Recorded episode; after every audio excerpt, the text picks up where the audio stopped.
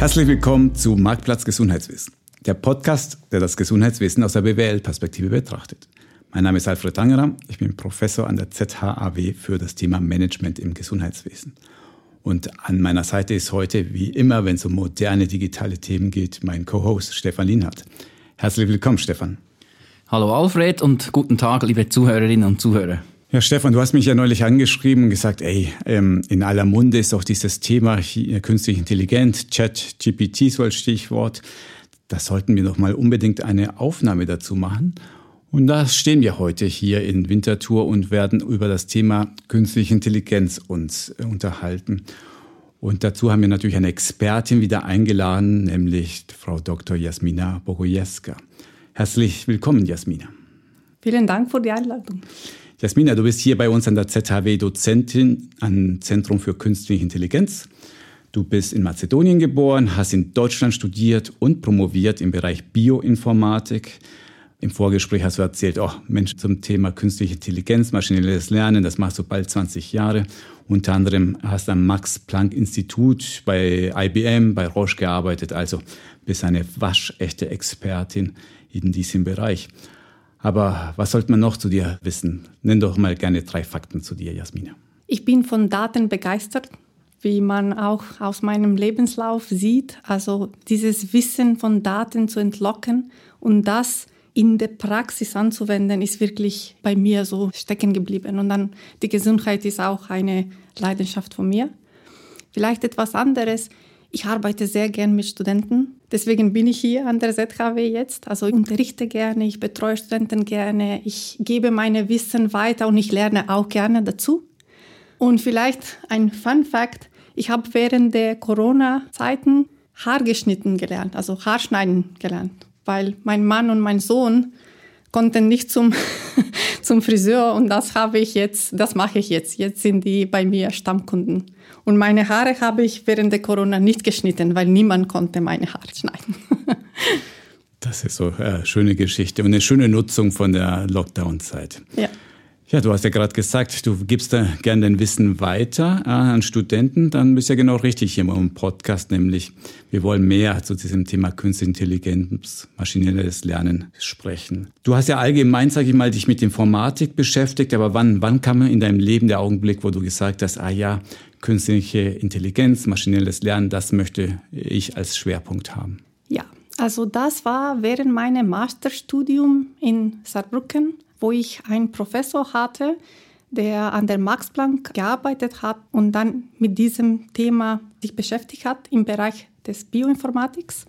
Und ich hatte eine Vorlesung bei ihm und er hat das uns so toll erklärt mit so vielen Beispielen. Und er hat auch Beispiele von den eigenen Forschungen genommen, die man schon im Spital benutzt hat und Menschen geholfen hat.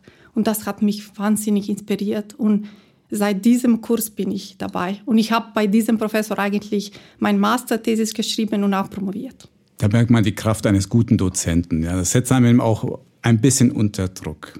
Kurze Frage jetzt, wie, wie, du hast vorhin gesagt, du bist auch ähm, Gesundheit interessiert dich auch. Wie bist du jetzt ins Gesundheitswesen oder zum Gesundheitswesen gekommen dann? Ich habe bis vielleicht zwei, drei Wochen vor meiner Entscheidung mich zwischen Medizin und Informatik entscheiden. Also ich wusste nicht, ob ich Medizin studieren soll oder Informatik. Also in meiner Familie gibt es viele, die in der Medizin tätig sind und ähm, meine Eltern hatten auch viele Freunde und ich war immer mit diesem Gebiet irgendwie in Berührung und dann ich habe immer davon gehört und dann ich habe auch in meinem Kreis natürlich Freunde, die gesundheitliche Probleme hatten oder in der Familie und so weiter und ich wollte irgendwie immer helfen und das das hat mich inspiriert und deswegen bin ich irgendwie am Ende auch in Bioinformatik wahrscheinlich gelandet, weil ich habe die beide irgendwie kombiniert. ja. Okay. Und da hatte ich noch eine Frage, einfach weil es mich interessiert. 2005, 2006 äh, hast du gesagt, schon mit künstlicher Intelligenz, respektive damals noch Machine Learning. Wenn man mich jetzt fragt, was damals aktuell war, da käme mir als erstes irgendeine Google-Suche, Bildersuche wahrscheinlich in den Sinn oder so. Hast du ein Beispiel, was denn damals so Trend war oder aktuell an, an Lösungen, wo man das gelernt hat und, oder an Beispielen? Also zum Beispiel in meinem Department, so bei meinem Chef damals, das war in der Bioinformatik angewendet und um so erfolgreiche Therapien von HIV-Patienten um vorherzusagen, ob ein Medikament, weil es gab so viele, vor dem Virus in einem Patient erfolgreich funktionieren wird in der Praxis. Okay, also die Wirkung eigentlich der Medikamente oder Therapien. Ja, genau. Also das ist, das ist ein Beispiel. Ja. Und das werden wir sicherlich noch vertiefen, weil es ist ja super spannend, wenn wir Krankheiten mit künstlicher Intelligenz besser behandeln, therapieren können. Aber vorher, lass mich mal die Kindergartenfrage stellen, weil immer, wenn es um das Thema künstliche Intelligenz geht oder maschinelles Learning, da gibt es zwei Fraktionen. Die eine sagen, um Gottes Willen, ja, das ist alles nur Marketing, deswegen müsst ihr ganz genau das trennen. Und die anderen, so wie ich, die das gerne einfach so mal pauschal in den Raum werfen. Aber jetzt mal an dich erstmal die Fragen, bevor wir zur künstlichen Intelligenz kommen. Was ist überhaupt Intelligenz? Kannst du das überhaupt definieren? Also meiner Meinung nach, also für mich persönlich ist das unsere Fähigkeit zu lernen, zu denken, also Informationen zu empfangen und irgendwie das in Wissen zu verwandeln. Dann auch unsere Fähigkeit, Probleme zu lösen, zu rechnen, zu argumentieren, kreativ zu sein. Also all das für mich ist irgendwie Intelligenz. Und auch, dass wir alle diese Fähigkeiten in total neue Umgebungen anwenden können. Zum Beispiel, ich habe das Autofahren in meiner kleinen Stadt gelernt. Und dann seither bin ich in New York gefahren, in Deutschland gefahren, so in Berlin, in Zürich gefahren. In Italien habe ich immer noch Probleme damit, aber ich, ich, ich, fahre, es trotz, ich fahre trotzdem, oder? Also das ist wirklich diese Fähigkeit, Sachen zu lernen und die in komplett neue Umgebungen so erfolgreich das Gelernte anzuwenden. Ja, das ist für mich Intelligenz. Okay, und jetzt die Vertiefung, die künstliche Intelligenz, kannst du das auch irgendwie in zwei, drei Sätzen beschreiben? Und gibt es da irgendwelche verschiedenen Disziplinen oder Klassifizierungen? Ja, also künstliche Intelligenz ist für mich, wenn diese Prozesse, die ich schon vorher genannt habe, die bei Menschen so ja, natürlich sind oder so gegeben sind, mit den Maschinen irgendwie simuliert oder nachgeahmt sind. Und dann vielleicht im Allgemeinen, wenn die Maschine oder das Ziel davon, also die Holy Grail sozusagen davon, ist wirklich eine Maschine zu entwickeln oder ein System oder ein, zu entwickeln, das wirklich Probleme, also jede Problem lösen kann, sozusagen. Also generell so diese Problemlösungsfähigkeit ja, beherrscht. Ja. Und gibt es eben, weil das interessiert mich und ich glaube, da kann man das irgendwo klassifizieren, gibt es verschiedene Ausprägungen von künstlicher Intelligenz. Du hast jetzt vorher maschinelles Lernen genannt. Gibt es da noch andere Beispiele oder andere Themen? Also es gibt maschinelles Lernen, die weiter unterteilt ist in so Supervised, Unsupervised und Reinforcement Learning. Das ist so überwachtes, unüberwachtes und dann verstärktes Lernen. Und es gibt auch Knowledge Representation, es gibt auch Planung, es gibt wahrscheinlich auch Natural Language Processing, das ist auch ein Gebiet. Ja, also es gibt viele verschiedene Subgebiete. Und eigentlich, das ist ja das Erstaunliche, ist die künstliche Intelligenz oder der Wunsch, eben diese Intelligenz in der Maschine nachzuhaben, gar nicht so ein neues Phänomen, sondern man spricht wahrscheinlich schon in den 60er Jahren davon. Und wenn man jetzt so das große Bild sich anschaut, die Entwicklung der 60er Jahre bis heute, wo stehen wir da? Was haben wir denn heute? Was ist heute uns möglich, wo wir vor 10, 20 Jahren gesagt haben, das ist auch so unmöglich? Genau. Also wenn man jetzt schaut, wo diese Systeme, die anhand so künstlicher Intelligenz oder Daten, so datenbasierte Systeme, wo alle die benutzt sind und was die Ergebnisse sind, dann ich finde es wirklich, was in den letzten so fünf bis zehn Jahren passiert ist, ziemlich großer Schritt. Also wir haben Spracherkennung. Ich habe zu Hause so Siri, ich sage, hey Siri, wie wird das Wetter heute? Und das versteht mich, oder? Das ist diese Spracherkennung, die wirklich total gut funktioniert. Es gibt selbstfahrende Autos, die in den USA jetzt auf die Straßen fahren. Es gibt diese strategischen Spiele, die heutzutage von künstlichen Intelligenzsystemen gewonnen sind, wie Schach oder Go. Und ja, es gibt so viele Beispiele, wo man das Erfolg, auch Gesichtserkennung oder Gesichtserkennung oder Objektenerkennung, das funktioniert auch wirklich, wirklich sehr gut. Und das finde ich wirklich, es ist überall Und es ist, die Ergebnisse sind erstaunlich. Ich selber benutze auch Übersetzer, weil die funktioniert heutzutage super. Und vor sieben und acht Jahren konnte ich das nicht sagen. Das hat so, das war nicht so nützlich in der Praxis. Und die umgekehrte Frage, was kann die Maschine noch nicht, aber vielleicht in fünf bis zehn Jahren sagst du, was sie können? Was sie nicht können und für uns Menschen ziemlich einfach ist, ist irgendwie das Wissen von verschiedenen Sachen zu verknüpfen und zu abstrahieren. Auch zum Beispiel etwas wie kausale Schlussfolgerung. Also für uns ist es einfach, wenn ein Fakt hier äh, also hält und dann man ein anderer Fakt hat und dann kann man wirklich diese Schlussfolgerung, für uns Menschen ist das extrem einfach. Oder rechnen. Für die Maschinen ist das noch nicht da irgendwie. Und heutzutage, wenn man sehr gute Ergebnisse erzielen wird, dann sind diese Systeme so separat auf diese, auf solche Datensätze trainiert. Und man kann nicht das gleiche System nehmen und direkt, also so wie es ist, direkt auf ein anderes, neues Problem anwenden. Und wir Menschen können das. Das mit der Logik habe ich verstanden. Also für jemanden, es regnet, die Straße wird nass, ja, und das übertrage ich auf eine andere Situation. Das versteht jedes Kind, aber Maschine noch nicht oder schwieriger. Du hast vorhin gesagt, das Rechnen kann die Maschine noch nicht, weil ich denke, Rechnen ist das genau das, was die Maschine kann, oder? Also Rechnen, Rechnen äh, anhand so wie, aber wie das Konzept von Rechnen ähm, wie wir zum Beispiel rechnen, wie das Konzept von Rechnen ist. Also nicht, dass man so drei plus zwei in einen Computer eingeben soll und dann ein Ergebnis kommt, sondern das ganze Prozess oder Konzept nicht nur summieren, sondern auch komplexere Sachen, so wie eine Gleichung lösen oder sowas. Wenn wir die Regeln geben, natürlich, aber dass die das lernen und das anwenden. Also es braucht eben immer einen initialen Input, da ist was, dann wird das System trainiert und dann wird es mit der Zeit auch sehr gut dieses Problem lösen oder dieses System kennen. Aber wenn ich dann mit einem zweiten Problem komme, das du jetzt gesagt ganz hast, Copy-Paste ja. doesn't work. Ja, also das, das, muss man neue Daten sammeln und das nochmal trainieren oder mit ähnlichen Daten das, äh, oder ein Problem, die an ähnliches oder die Daten, das System nehmen, die am ähnlichen Daten und Problem trainiert waren, dann kann man das natürlich anwenden. Aber wenn man mit was Neues kommt, dann muss man wirklich was anderes anwenden.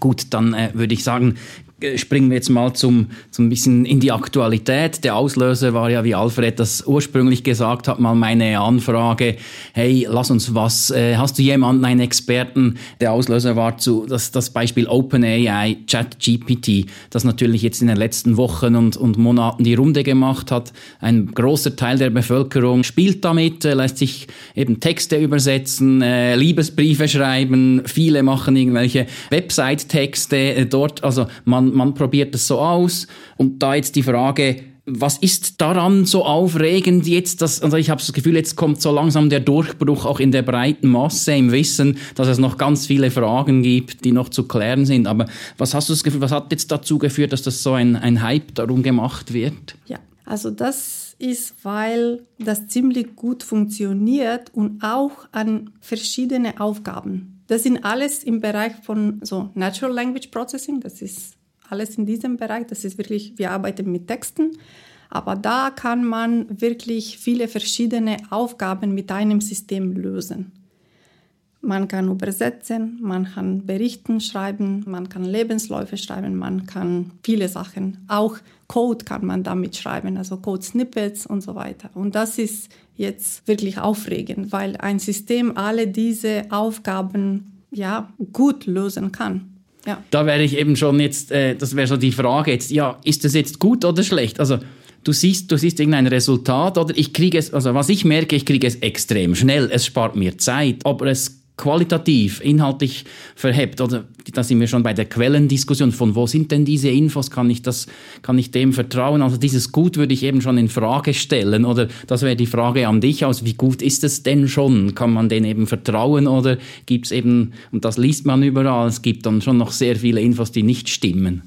Ja, genau. Also ich habe persönlich so die Übersetzung vielmal für mich persönlich benutzt und das war ziemlich gut auch ja, Berichten schreiben oder irgendwelche Informationen, kriegen Definitionen von bekannten Fakten, von bekannten Sachen holen. Das funktioniert ziemlich gut. Aber es gibt gewisse Sachen, wo ich das nicht benutzen werde. Also zum Beispiel von medizinischen Sachen. Also wie soll ich irgendwelche Medikamente zum Beispiel dosieren? Da werde ich ja, jetzt meinen Arzt fragen oder und auch irgendwelche sehr bestimmte Fakten oder auch Neuigkeiten vom letzten Jahr oder sowas, weil dieses System war eigentlich auf das große Menge von Daten, von Texten trainiert, die bis Ende 2021 verfügbar waren. Und das ist wirklich das ganze Wikipedia, das ganze wirklich Internet, also News Channels, Books, also Bücher, also das war wirklich, wirklich Billionen von Wörtern, also das ist sehr groß. Also das Wissen, dass wir, ich habe gelesen, so alle Informationen, die verfügbar sind, so draußen im Internet, wenn man bis 2020, wenn man das auf Paper so ausdrucken werde, das wird bis zu Pluton und zurück 20.000 Mal reichen. Also es gibt genug Daten draußen, aber wie gesagt, es gibt auch falsche Informationen, falsche Fakten und ChatGPT ist auch eine generative Modell, das ist so Generative Model, sagt man. Und der denkt sich auch Sachen aus. Und ja, deswegen, wenn man wirklich was Bestimmtes, irgendwelche Fakt haben will, das soll man wirklich nochmal überprüfen. Das eine Thema ist das Thema Fakten. Da hätte ich tatsächlich gern die Quellen nach dem Motto, sag mir, ja. ey, wo, woher hast du diese Information? Das Zweite, was ich hier noch betonen möchte, ist das Thema Kreativität. Also wie kreativ ist es? Weil du spannenderweise sagst, ey, das denkt sich neue Sachen aus. Und meine Einschätzung, mal sehen, wie du dazu stehst, ist, ich habe mal gesagt, ey, liebe ChatGPT, mach mir ein Digital Health Lied. Und dann hat es ein neues Lied entwickelt zum Thema, ein Loblied auf Digitalisierung des Gesundheitswesens. Mhm. Und ja, es war kreativ, aber es war auch gleichzeitig Mittelmaß, sage ich mal. Es war okay. Und meine These ist, diese KIs sind im Moment perfekt, um Mittelmaß zu erzeugen. Es ist grundsolide, was rauskommt. So richtige Innovation, menschliche, den menschlichen Funken und Aha-Effekt, den kann die noch nicht hinbekommen, oder? Ja, das ist halt so. Ich habe auch ein paar Mal gefragt, um ein Gedicht für mich zu schreiben, irgendwelche Form von Gedicht. Und wirklich, die Formen waren perfekt. Und da war ich schon ziemlich ja, positiv überrascht sozusagen. Aber ja, das Gedicht ist jetzt nicht, was, ich weiß nicht, Rilke schreiben würde, oder? Und die andere Frage ist, wie checkt man, wie überprüft man, ob das jetzt eine Kombination aus viele Gedichte, die irgendwo draußen im Web sind, oder das etwas ganz Neues ist. Das ist auch unklar. Und ja, aber für viele Sachen, die wir so repetitiv machen und jeden Tag so wie E-Mails schreiben oder Berichten schreiben oder Zusammenfassungen oder Übersetzungen. Da die Effizienzsteigerung ist wirklich, mit so einem Tool wird wirklich groß sein. Gut, jetzt hast du vorhin gesagt, bei den Beispielen, wo du es nutzen würdest und wo vielleicht noch eher zurückhalten oder mit Vorsicht, hast du auch gesagt, sofort Gesundheit. Jetzt natürlich für unsere Zuhörer spannend auch, gibt es denn trotzdem Cases, wo du sagst, da würde ich es doch schon nutzen, eben mit dieser gewissen Vorsicht, weil also ich höre ja schon künstliche Intelligenz seit zehn Jahren oder länger im, im Gesundheitswesen. Dann sagt man, wenn das dann mal kommt, das wird neue Türen öffnen hin zu Predictive Medicine, eben wie es Alfred auch einleitend gesagt hat, dass man schon einschreiten kann, bevor du krank wirst und dir schon sagen, du, wenn das so weitergeht, dann hast du in fünf Jahren das oder das. Schau doch jetzt schon, dass du deinen Lebensstil änderst oder komm mal zur Vorsorgeuntersuchung vielleicht. Gibt es nicht auch schon Cases, wo du sagst, denke, die gibt es en masse auch schon im Gesundheitswesen. Da sieht man super Beispiele, was eben hilft, Zeit zu sparen oder einen Fachkräftemangel aufzufangen ein Stück weit. Ja. Also KI schon für diese Beispiele, viele dieser Beispiele, die du genannt hast, werde ich benutzen. ChatGPT werde ich eigentlich, was mir jetzt im Sinne kommt, ist Zusammenfassungen. Zum Beispiel, es gibt diese großen Berichte in einer Krankenakte von einem Patienten, der wirklich viele, also eine vielleicht chronische Krankheit hat. Und es gibt vielleicht jede drei Monate einen Bericht von irgendwelcher Arzt. Und man konnte wahrscheinlich mit der Technologie, die schon vorhanden ist, vielleicht mit ChatGPT, das kurz zusammenfassen. Und da wird man wirklich viel Zeit sparen für die Experten, für die Ärzte, für die Pflegekräfte, die eigentlich dann diese Zeit um die Patientensorge nutzen können. Jetzt, ich habe auch schon damit rumgespielt und habe dann gedacht, so als da war oder meistens so als Early Adopter, okay, jetzt nutzt du das mal. Und ich habe es natürlich zum Beispiel, um Begriffe zu übersetzen, medizinische komplexe Begriffe. Und da war ich eben auch wieder schnell dann am Punkt, ja, stimmt das jetzt? Und wenn ich sehe, wie die Leute googeln und wie sie auch Newsportale, auch während Corona, wie, die, wie schlecht die Quellen überprüft wurden, es hat ja niemand mehr Zeit zum seriös überprüfen, glaube ich eben genau aus dem Grund auch, ja, gerade so ähm, ChatGPT sehr mit Vorsicht zu genießen. Also nicht um medizinische Informationen zu, eben, zu suchen, sondern ähm, ja, ja. okay. Da werde ich auch mit Vorsicht gehen, aber es gibt die Möglichkeit, das vielleicht weiter zu trainieren, zusammen mit Experten von dem medizinischen Bereich, damit es für, ich weiß nicht, die Tausende von meist relevante Begriffe, so eine einfachere Erklärung für die Patienten zur Verfügung stellen können. Also das konnte man weiterentwickeln. Also was ich bisher auch gesagt habe, ist, was wir jetzt haben. Aber das heißt nicht, dass das vielleicht weiterentwickelt werden könnte, zusammen mit Experten. Ja. Also so wie ich meine Kinder nicht einfach so vor YouTube setzen würde und sage, lernt mal hier, ja, Schule, ja, einfach hier lernen, google mal das Ganze. Wir brauchen Experten und auch unsere KIs müssen mit richtigen Experten zusammen lernen und dann könnten die das alles. Und die Technik ist da, ist, was ich verstanden habe. Ich würde jetzt gerne mal auf deine Forschung, auf deine persönliche Forschung eingehen, weil das ist super spannend, was du im Vorgespräch erzählt hast. Da war das Stichwort möglichst viele Daten nutzen, um zum Beispiel HIV, Nebenwirkungen, äh, Krankheiten vorherzusagen und Nebenwirkungen von Medikamenten früh zu erkennen, vielleicht sogar zu verhindern. Erzähl doch mal aus deiner Forschung, was du da treibst hier bei uns an der ZHW und schon in deiner Vergangenheit. Ja, also das erste Schritt für mich jetzt wird Daten von verschiedenen Typen von Daten, also Daten mit verschiedenen Modalitäten sozusagen, zum Beispiel medizinische Bilder, Texten, Zeitreihen, also Zeitreihen, die zum Beispiel von Bluttests kommen konnten. Also alle verschiedenen Daten, die relevant für eine Diagnose oder eine Therapie sind, neue Methoden zu entwickeln oder existierende Methoden anzupassen, damit das Wissen, die in diesen Daten vorhanden ist, zusammenzuknüpfen und das zu benutzen, um, wie gesagt, Prognose, Diagnose oder Behandlungen vorzuschlagen. Und das zusammen immer so mit Experten, mit Ärzten zusammen zu entwickeln und auch zu überprüfen und zu testen. Und das ist der erste Schritt. Meine Vision ist natürlich auch multimodalen Daten zu verwenden, aber auch für viele verschiedene Anwendungen. Auch vielleicht neue Medikamentenentwicklung, zum Beispiel Targets zu finden, wieder zusammen mit Experten und auch Daten zu benutzen, um neue Targets zu entwickeln, um neue Medikamente zu entwickeln. Also es gibt so viele Möglichkeiten in diesem, in diesem Bereich. Und kannst du etwas dazu sagen, wie man da genau forscht? Also welche Schritte sind alles notwendig, bis so ein Produkt zum Beispiel auch auf den, eine Lösung auf den Markt kommen kann? Also so klinische, wie viele Studien müsst ihr da machen? So wie ich jetzt höre, eben braucht es immer sehr viel Mensch noch, um diese künstliche Intelligenz zu trainieren und ihr ein bisschen so die, die Richtung anzugeben, bis sie dann eben wirklich autonom auch lernt. Ja, so man muss irgendwo anfangen, oder?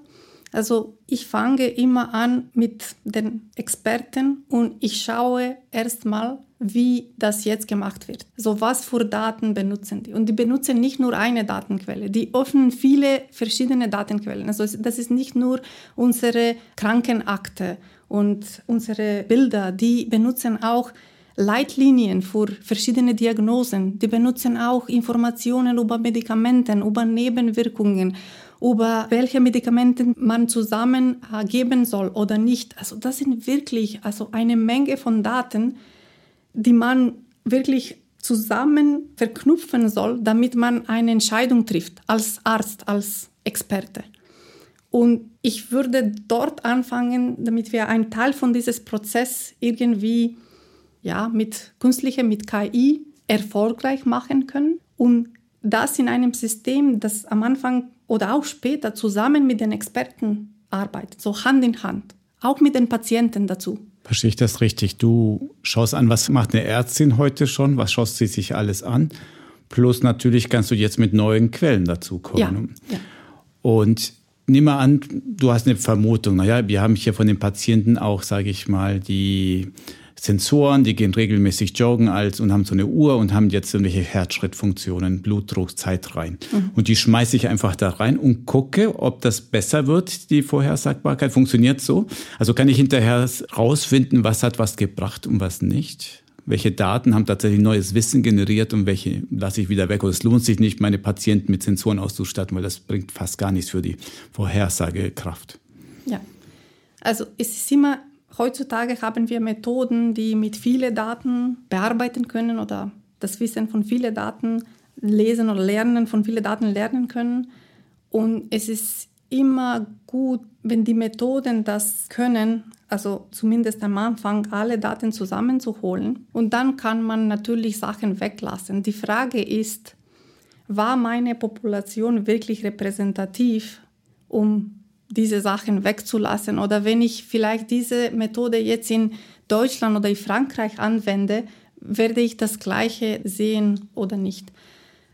Und da ist auch diese Vertrauenswürdigkeit von den Methoden ein großes Thema, vor allem bei Gesundheitsanwendungen zum Beispiel. Und für mich wäre es auch, das ist auch ein, mein, mein Forschungsthema sozusagen, es wird super, wenn wir auch einen Einblick geben können, entweder was die Methode genau macht, also welche von diesen Features, welche von diesen Inputs wichtig waren für jede Entscheidung, für jeden Patient, oder wenn das nicht möglich ist, weil wir eine sehr komplizierte Methode brauchen, um die Predictive Performance, die in Praxis nützlich wäre, zu erzielen, dann kann man klinische Studien machen, so wie man wenn man neue Medikamente oder neue Methoden oder neue ja, Diagnosen, prognostische Testen macht. Dann macht man eine Studie mit irgendwelcher Population und dann verwendet man diese Methode nur auf diese Population.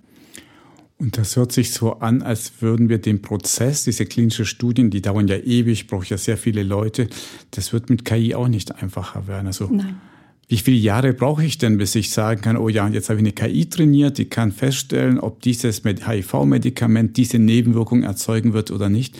Wie viele Jahre brauche ich denn dazu? Ja, die klinischen Studien laufen viele Jahre. Es hängt auch davon ab, wie schnell die Krankheit sich entwickelt oder wie lange das dauert, bis wir die Ergebnisse haben. Was ich hoffe, ist, dass auch verkürzt wird in der Zukunft. Wir, wir haben gesehen, was mit Corona geschehen war wann haben wir vorher eine Impfung so schnell auf den Markt gebracht und dann verabreicht? Also ich denke, alles soll sich ändern. Wir sollen alle zusammenarbeiten. Also das ist wirklich so viele, also, also nicht nur die Experten und die, die so Datenexperten und die Domänexperten, auch, auch alles. Also das ganze Prozess soll sich auch anpassen und ändern, damit alles ein bisschen schneller geht. Und die Impfung bei Corona hat geklappt, weil wir einen Willen hatten. Ja, wir hatten Zeitdruck ja. und dann hat es geklappt. Dann hat man die Gesetze verändert und was früher Jahre, Jahrzehnte gedauert hat, geht auf einmal in Monaten. Wie spürst du denn eigentlich die Stimmung, wenn du dich mit diesen Ärztinnen, Ärzten unterhältst und sagst, ey, ich möchte euer Wissen nehmen und hier in eine Maschine mit einpacken und zusammen mit euch sollen sie bessere Diagnosen machen?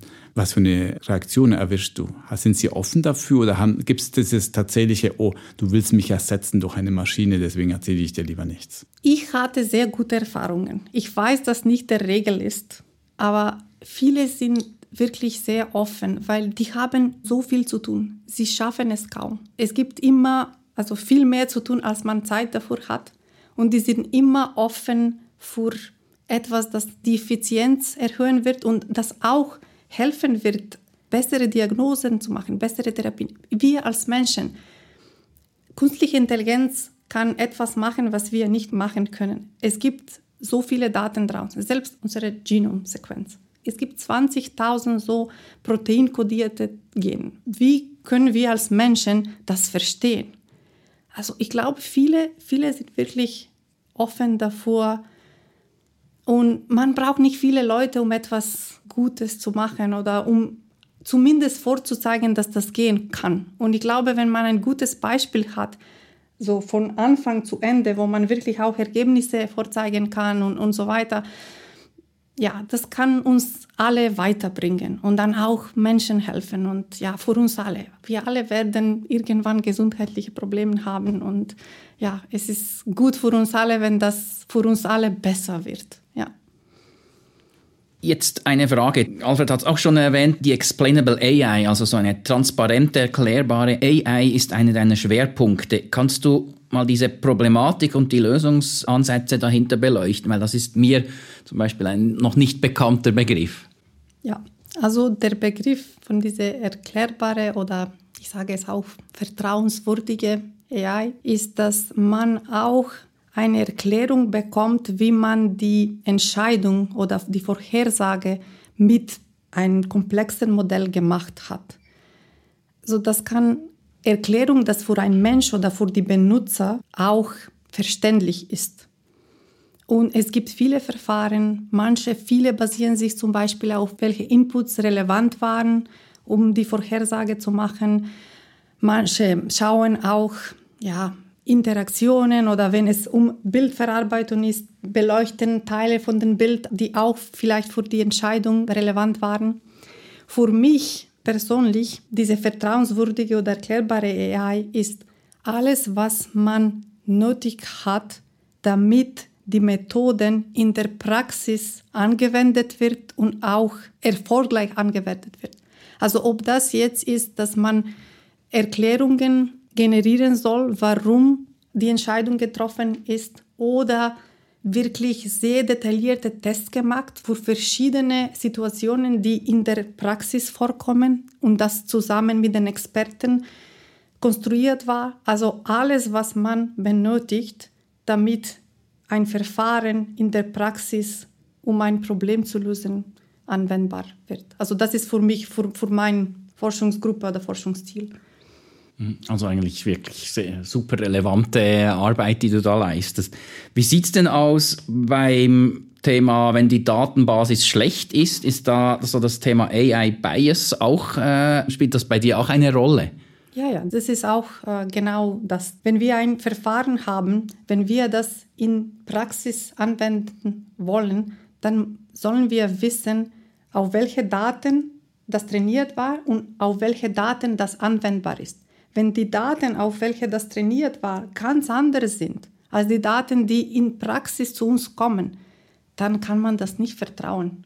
Also das muss wirklich wieder auch die Datenanalyse soll zusammen mit Experten von den Domäne gemacht wird, damit man weiß, welche Fälle kommen in der Praxis, um dieses Verfahren auf diese Population gut, damit wir das gut testen können und wissen, was wir in der Praxis bei der Anwendung erwarten können. Jetzt vielleicht nochmal zurückzukommen auf die Chat-GPT-Geschichte, einfach weil es super aktuell ist. Ähm, als ich da dann rumgespielt habe, habe ich schnell festgestellt und mittlerweile habe ich ein paar weitere Tests gemacht, wo ich genau ähnliche Formulierungen gesehen habe. Wenn es irgendwo Medical Questions waren, da hieß es immer noch ein Disclaimer am Schluss. Es ist irgendwie jedoch wichtig zu beachten, dass ChatGPT kein Ersatz für medizinische Fachleute menschliche Kundenberater in Krankenversicherungen oder qualifizierte Apotheker ist. Wie sieht das aus? Wer übernimmt die Verantwortung, in dem Fall auch die Haftung für die Qualität, für die Richtigkeit der Daten? Man hat das ja auch immer bei der Robotertechnologie, ist es auch das, wer ist schuld, wenn ein Roboter einen Fehler macht? Der Monteur, der es anwendet, der Hersteller. Wie ist das bei ChatGPT zu verstehen? Das ist wirklich ein offenes Bereich heutzutage. Das wird immer wieder diskutiert. Auch bei selbstfahrenden Autos ist das ein aktuelles Thema, wo man immer wieder diskutiert, was, wenn etwas passiert, wer ist dafür verantwortlich.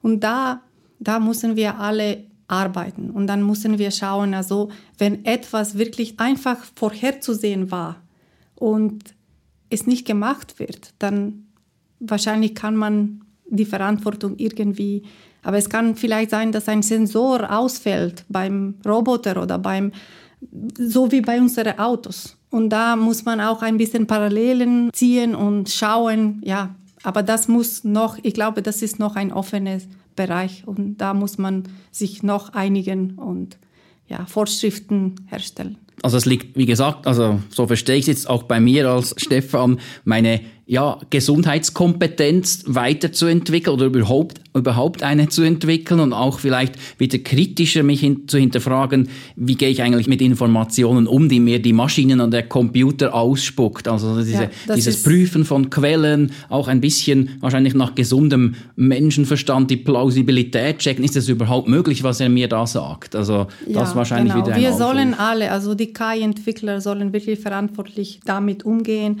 auch die Experten, mit denen denen wir arbeiten. Ich sehe auch vor allem im medizinischen Bereich, dass das wirklich Hand in Hand mit den Experten und Patienten angewendet werden soll, zumindest in den heutigen Zustand. Vielleicht in zehn Jahren kommt irgendwelche neue Methode, die wirklich schlauer ist, aber heutzutage soll man wirklich das zusammen mit Domänexperten entwickeln und dann gründlich testen. Und wenn jetzt ein wirklich irgendwelcher Einzelfall dazwischen kommt, bei uns Menschen passieren auch Fehler. Und ja, das ist. Ja, auch wir Menschen machen natürlich Fehler. Und zum Schluss der Sendung möchte ich hier noch vielleicht zwei Fragen dir noch stellen. Das eine ist eines meiner Lieblingsthemen. Wenn mich Ärzte fragen, jo, werde ich jetzt so die KI ersetzt, sage ich, na, auch in 50 Jahren nicht, weil das Thema Empathie lässt sich nicht durch eine KI ersetzen. Stimmt das überhaupt? Ja? Kannst du dir vielleicht doch ein Forschungsprojekt vorstellen, wo ich dir sehr viele Millionen gebe, und du entwickelst für mich eine KI mit Empathie? Okay, das ist eine gute Frage.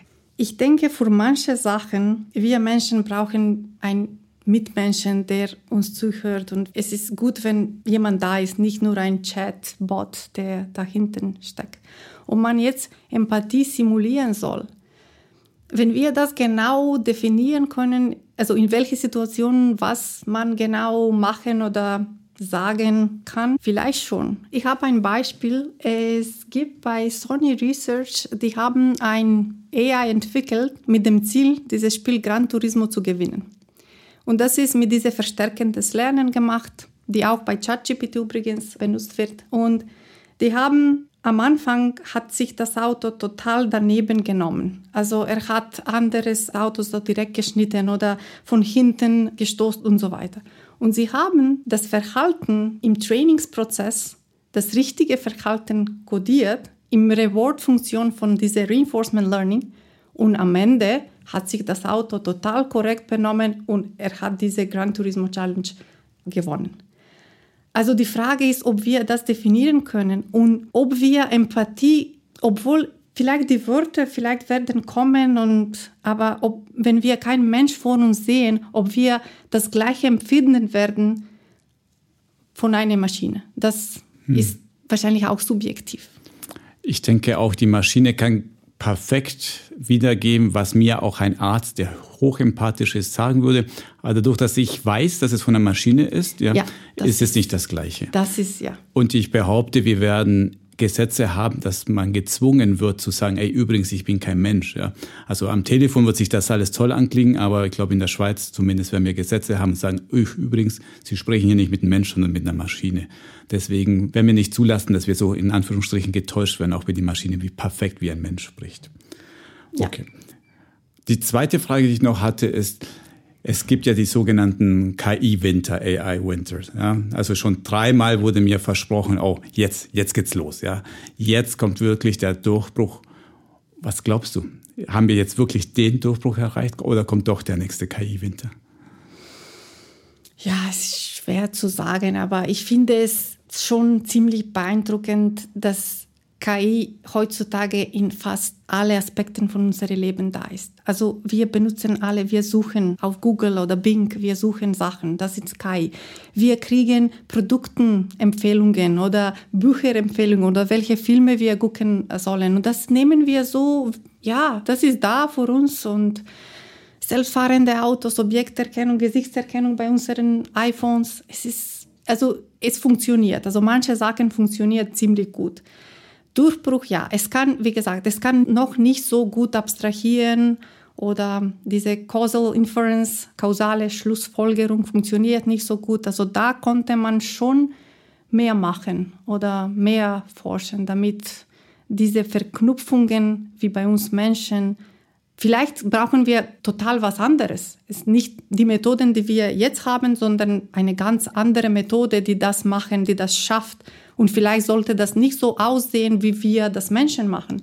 Vielleicht sollte das komplett anders sein. Aber da konnte man ein bisschen mehr machen. Diese Abstraktion, diese kausale Schlussfolgerung schafft die AI noch nicht so gut. Diese Was ich mitnehme, ist also, es ist schon so sehr in unserem Alltag integriert, deswegen, es ist da und es bleibt hier auch. Wunderbar. Ja.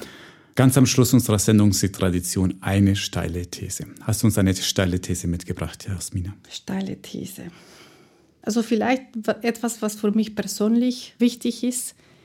Ich würde sehr gerne ein so vertrauenswürdige KI-Produkte entwickeln, die so Hand in Hand mit Patienten und Ärzten arbeiten, damit wir so bessere Gesundheitsversorgung haben. Also ob das präventive ist oder diagnostisch oder neue Therapien oder bessere Behandlungen und so weiter, dass das wirklich in der Praxis kommt und dass ich da auch helfen kann. Ja. Das ist ein schöner Gedanke zum Schluss. Liebe Jasmina, ich danke dir für die Zeit. Dankeschön für die Einladung. War auch. sehr nett hier bei euch. Auch von meiner Seite noch herzlichen Dank, sehr spannend. Ich habe irgendwie das dumpfe Gefühl, dass wir dich bald mal wieder vons Mikrofon äh, holen werden, wollen und müssen, weil die Entwicklung einfach sehr schnell vorangeht. Vielen Dank. Immer wieder gerne. Vielen, vielen Dank für die Einladung. Das war unsere Folge von Marktplatz Gesundheitswesen. Kommentare, Lob und Kritik bitte an info@gesundheitswesen.org. Bitte keine KI-Zusendungen. Ich danke euch für das Zuhören und bis zum nächsten Mal.